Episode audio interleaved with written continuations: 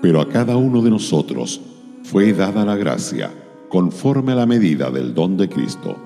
Efesios 4, verso 7.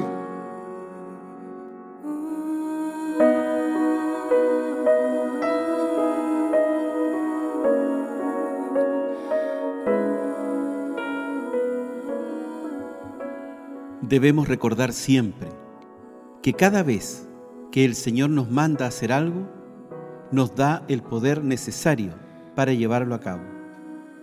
Todos sus mandamientos incluyen la capacidad para hacerlos, aun cuando estén dentro de lo imposible. Jetro dijo a Moisés, Éxodo 18:23, Si esto hicieres y Dios te lo mandare, tú podrás sostenerte. Un hermano observó, el principio es el siguiente. Dios asume toda la responsabilidad de capacitar a su hombre para que cumpla con la tarea que le ha asignado. En los días de su ministerio, el Señor Jesús se encontró con dos hombres paralíticos. Lo menciona Mateo 9:6 y Juan 5:9. En ambas ocasiones les dijo que se levantaran y se llevaran su camilla cuando ejercitaron la voluntad para obedecer, el poder fluyó en sus miembros inútiles. Pedro comprendió que si el Señor lo llamaba sobre las aguas, sin duda podría caminar sobre ellas. Tan pronto como Jesús le dijo, ven, Pedro bajó de la barca, caminó sobre el agua y fue hacia él. Es dudoso que el hombre con la mano seca pudiera extenderla. Sin embargo, cuando nuestro Señor le dijo que lo hiciera, lo hizo y la mano le fue restaurada. La idea de alimentar cinco mil con unos cuantos panes y peces es una perfecta imposibilidad. Sin embargo, cuando Jesús dijo a los discípulos, dadles de comer, la imposibilidad se desvaneció.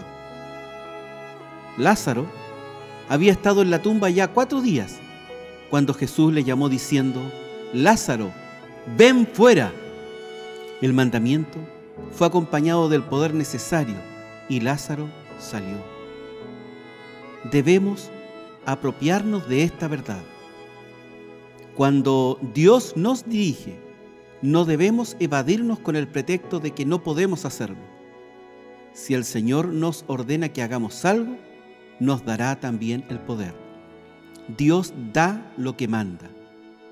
Es una solemne verdad que la voluntad de Dios no te guiará a donde su gracia no te sostenga. Nuevamente, la voluntad de Dios no te guiará a donde su gracia no te sostenga. También es verdad que cuando Dios encarga algo, lo paga. Si estamos seguros de su dirección, no debemos preocuparnos por las finanzas. Él proveerá sin que tengamos que pedir a los demás. Si estamos seguros de su dirección, las finanzas nunca serán un obstáculo.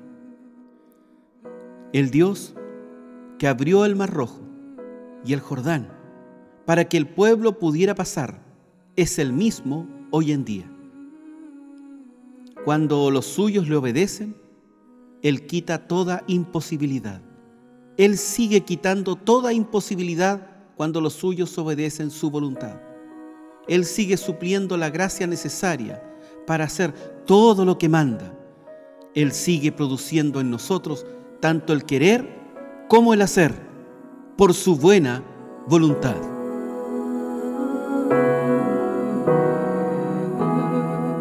Radio Gracia y Paz, acompañándote cada día.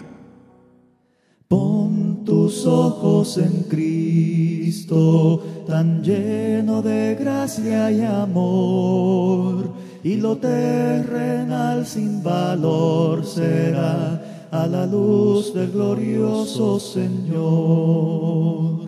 Pon tus ojos en Cristo, tan lleno de gracia y amor y lo terrenal sin valor será a la luz del glorioso Señor, y lo terrenal sin valor será a la luz del glorioso Señor.